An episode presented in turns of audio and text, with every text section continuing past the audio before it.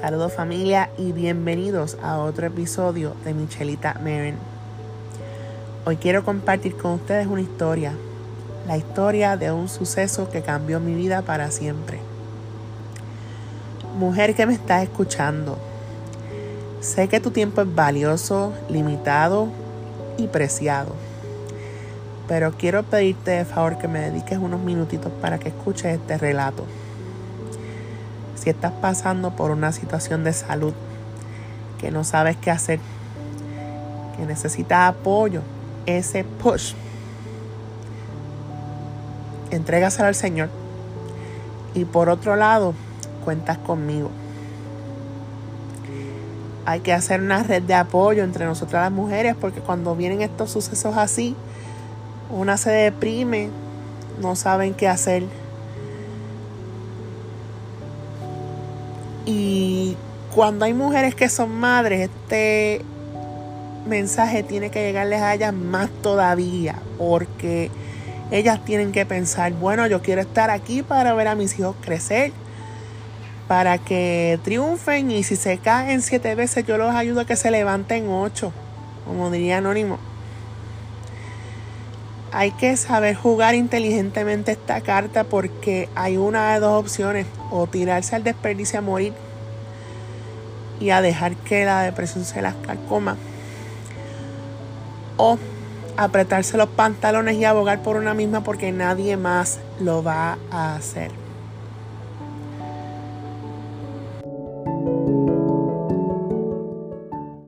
Bueno, pues empiezo. Yo tengo un historial de irregularidad en los periodos menstruales.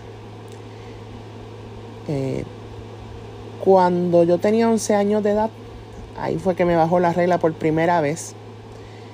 Y tuve mis periodos, pues, normales y qué sé yo, no hubo problema. Cuando llegué a los 20 y pico, porque no voy a decir que fueron 24, 25 años, eh, ahí comencé a sangrar pero de una forma que no paraba. O sea, era un sangrado atípico.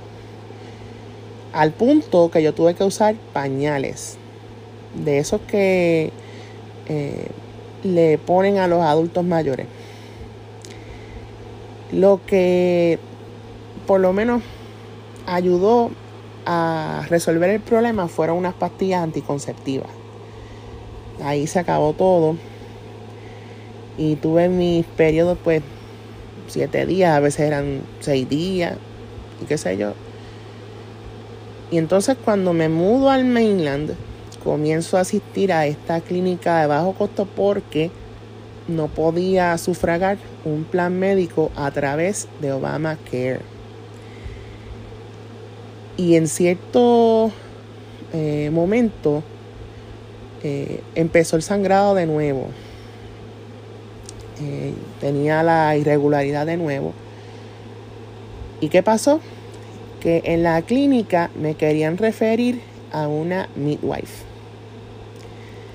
Yo les dije que no, que no iba a asistir a una midwife porque yo tuve una experiencia bien traumática cuando vivía en Puerto Rico, que yo asistí a esta cita con esta ginecóloga que quedaba cerca de donde yo vivía. Y cuando me hicieron el examen físico, yo lloré, porque aquello fue un salvajismo. Yo lloré de forma tal que yo dije, yo no vuelvo, no vuelvo. Bueno, yo quedé traumatizada por un tiempo de que no iba a ir a más ningún otro sitio, qué sé yo qué, para la porra. Con todo y que les expliqué el problema, ellos decían que, entendían, que sí, que sí o que, entonces seguían insistiendo en lo mismo, pero yo insistía en que no. Y al fin y al cabo, para hacer el cuento largo corto, me votaron. Me echaron de allí, no me dieron más servicios médicos. Eh, me quedé sin mis pastillas. Y ustedes saben que eh, si uno se queda sin cuidado médico y sin pastillas, es el acabose, porque uno no puede estar descuidándose en cuestiones de salud. Y más yo que tengo eh, un padecimiento de la tiroides, yo tengo hipotiroidismo. Y tengo que mantener mi tiroides controlada y eso es de por vida. Yo tuve que buscar inclusive eh, una clínica, eh, como dicen por ahí ASAP, porque no podía quedarme desprovista. Y yo estuve un tiempo asistiendo allí a una clínica y pues no hubo problema.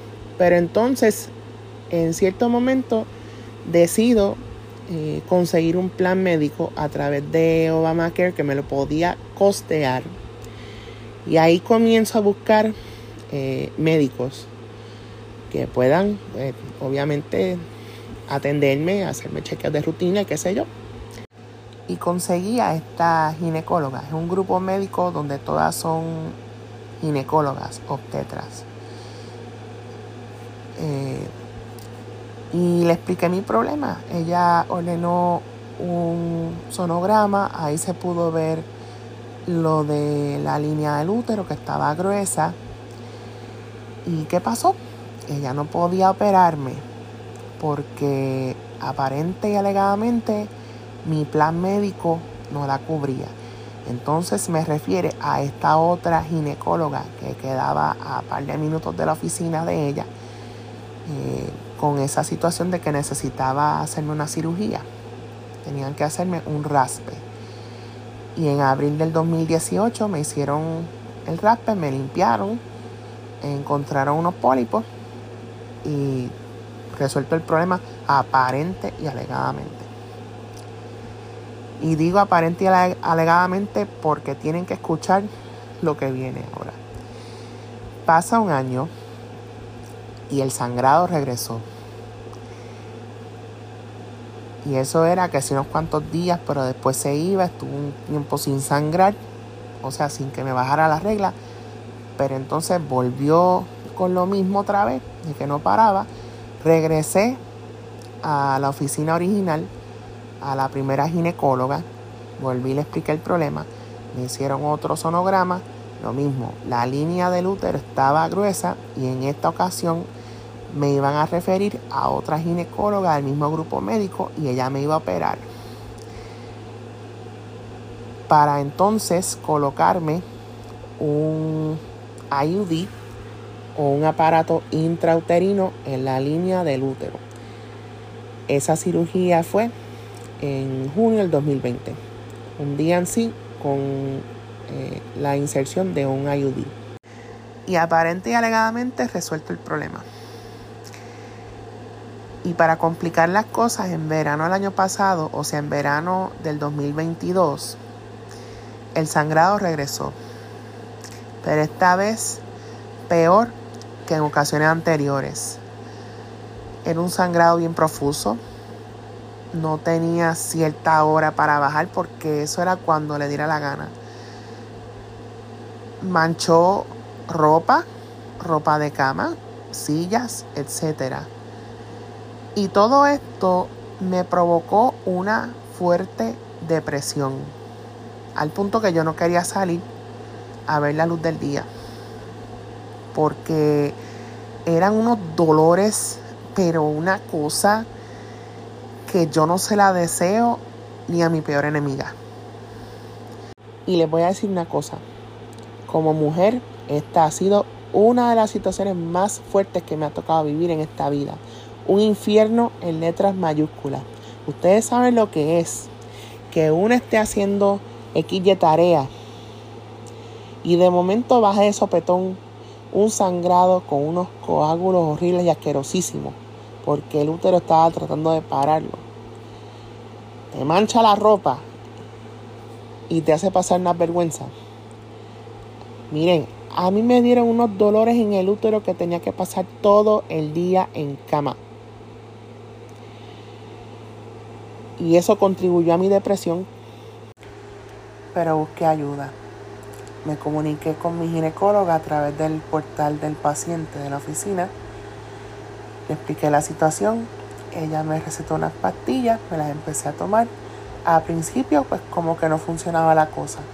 Pero luego hice un pequeño ajuste y funcionó. No más sangrado, no más dolores en el útero. Entonces, en otra ocasión, vuelvo a comunicarme con ella. Y de la misma oficina me contestan que ella está de vacaciones por maternidad. ¿Ok? Chévere. Pero entonces, ¿por qué la oficina no me puede ofrecer una opción de ver otra ginecóloga del mismo grupo en lo que ella regresaba de las vacaciones por maternidad? O no me podían decir si había alguna otra doctora que estaba viendo pacientes por ella, o sea, que estaba cubriendo las vacaciones por maternidad. La oficina literalmente me tenía en un limbo sin ayuda, sin opciones, sin nada. Y yo me pongo a buscar en Google soluciones para este problema y de momento viene a la mente la palabra histerectomía. Me dio con buscar señales de que es necesaria una histerectomía. Y entre la lista de señales estaba lo del sangrado. Y entonces me puse a buscar más información, más detalles, porque yo no quería quedarme así de por vida, así eh, de estar tomando una medicina para controlar un sangrado y unos dolores en el útero, etcétera. Llega enero, eh, la cita del examen físico, me encuentro con ella, le explico la situación de que no había podido hacer cita para verla a ella, para poderle explicar lo del problema por una situación que tenía con el plan médico y ella entendió. También le expliqué dos opciones que yo tenía, o sea, plan A y plan B. Y una de esas opciones eh, era que yo quería darme un tratamiento de fertilización in vitro para quedar embarazada y la otra opción era histerectomía, pero era si no podía ser posible lo del IVF. Pues ella me ordena un sonograma y me lo programan para febrero. Llega febrero, estoy enferma con catarro, me comunico con la oficina y pido que me lo cambien de fecha y me lo aplazaron para un mes después. Durante ese mes de febrero me sucedió algo inusual. Me quedé sin la hormona, pedí un refill a la farmacia y no lo tenían listo para el mismo día. A los dos días de estar sin la hormona, el sangrado regresó. Y esta vez peor que otras veces. Cuando logro conseguir la hormona, que me la empiezo a tomar nuevamente, no quería funcionar. Y me tomé aproximadamente casi dos semanas en volver a la normalidad. Para que vieran que el útero, como dice en inglés, had a mind of its own. Pues llega el mes de marzo, me hacen el sonograma y me entero que el IUD no estaba dentro de mi útero, no estaba en la línea del útero. Y entonces ella ordena unos estudios de rayos X para que chequen pues con más detalle. Y se suponía que me llamaran de este sitio de radiología para hacerme la cita. Pasaban los días, nada. Me comunico con ellos, les digo que nunca me llamaron, vuelven y envían el referido, pasan los días, nada, ni una sola llamada. Eso fue eh, Radio Silent, Cricket Chipping. Coqui, coqui. Eh, pues la cuestión fue que yo tuve que llamar a la oficina y pedir que me enviaran el referido a otra facilidad para poder hacerme el estudio porque había pasado tres semanas, casi un mes, que no escuché nada. Nada de la oficina aquella ni nada por el estilo. Me hago los estudios en este otro sitio y como a las tres horas me llaman de la oficina de la ginecóloga para darme los resultados. Y dice la enfermera que el IUD no estaba, no lo encontraron, pero que entonces vieron una mancha en la pelvis y que no se sabía qué era, que a lo mejor podía ser cáncer y que si pito y que si flauta, que la ginecóloga dijo que me tenían que hacer una histerectomía y que me tenían que referir a un oncólogo.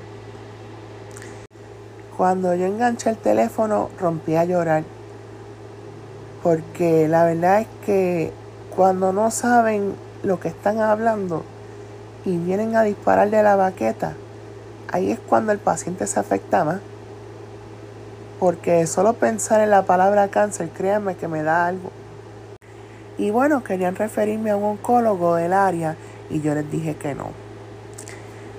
Yo pedí que me refirieran a este en específico y así fue.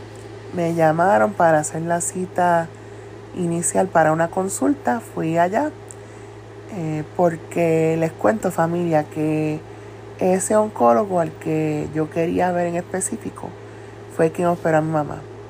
Él le sacó eh, la matriz completa. Y él es uno de los mejores profesionales que yo he conocido en mi vida. Bien humilde, bien amable y bien dulce. Y entonces llega el día de la consulta inicial con el doctor. Yo le explico mi situación, él también me hace un chequeo físico para ver si él puede localizar el IUD. A todas estas, él ordena un CT scan. Días después me lo hacen. Y entonces eh, pasa el tiempo, no escucho nada. Inclusive se llamó a la oficina para ver si él pues, recibió los resultados. Y unas horas después me devuelve la llamada y me confirmó que el CT scan arrojó negativo. O sea que el IUD no estaba presente en mi cuerpo. Y todo esto me lleva a pensar en la teoría que yo tenía acerca de cómo fue que el IUD se salió del útero. Y lo único que se me ocurría eh, pensar o por lo menos contestar la pregunta era que cuando me dio el sangrado en febrero, las cantidades que salían eran tan y tan y tan grandes que el útero rechazó el IUD y en una de esas veces que bajó bien fuerte, que se salieron hasta los coágulos de nuevo y qué sé yo, pues el IUD se fue. Además de que esto le callaría la boca a la ginecóloga que se puso a insinuar que el IUD se movió a la barriga. Volviendo a la llamada telefónica con el oncólogo, él me ofreció tres opciones para resolver este problema. Antes de abundar acerca de esas opciones, olvidé incluir un detalle bien importante. En la cita para la consulta inicial, él me dice que yo estaba todavía en edad reproductiva y que las mujeres podían tener hijos hasta los 45 años. Y en ese entonces yo tenía 39. Las opciones que él me dio fueron las siguientes. Número uno, eh, quedarme con el útero. Y entonces él me recetaba unas pastillas para manipular el sangrado. En caso de que yo decidiera eh, someterme a un tratamiento para quedar embarazada. La segunda opción era la histerectomía parcial, me dejaban los ovarios adentro. Y la tercera, la histerectomía total, que me sacaban todo, todo, todo, incluyendo los ovarios, pero aparentemente esa opción no era la más recomendable para mí. Y yo fui sincera con el doctor y yo le dije, mire doctor, yo analicé todo, eh, los pros y los contras de todo esto y ya yo tomé una decisión y me voy con la histerectomía parcial.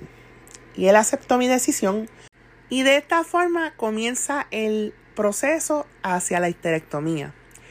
En el camino sucedieron unas cuantas cosas, pero gracias infinitas a Dios y a la Virgen se pudieron resolver.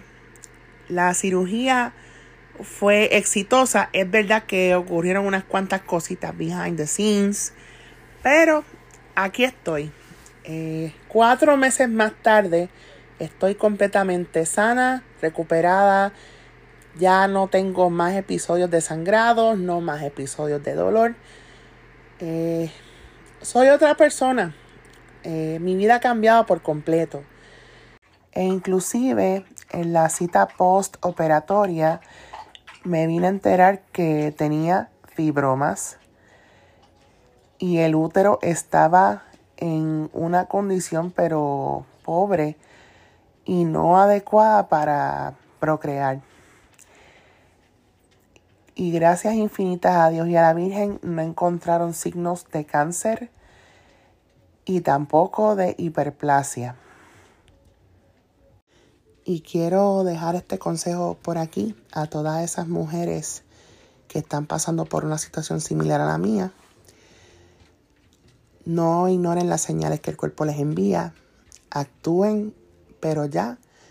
Porque si siguen dándole largas al asunto, puede llegar el momento en que sea demasiado tarde para actuar.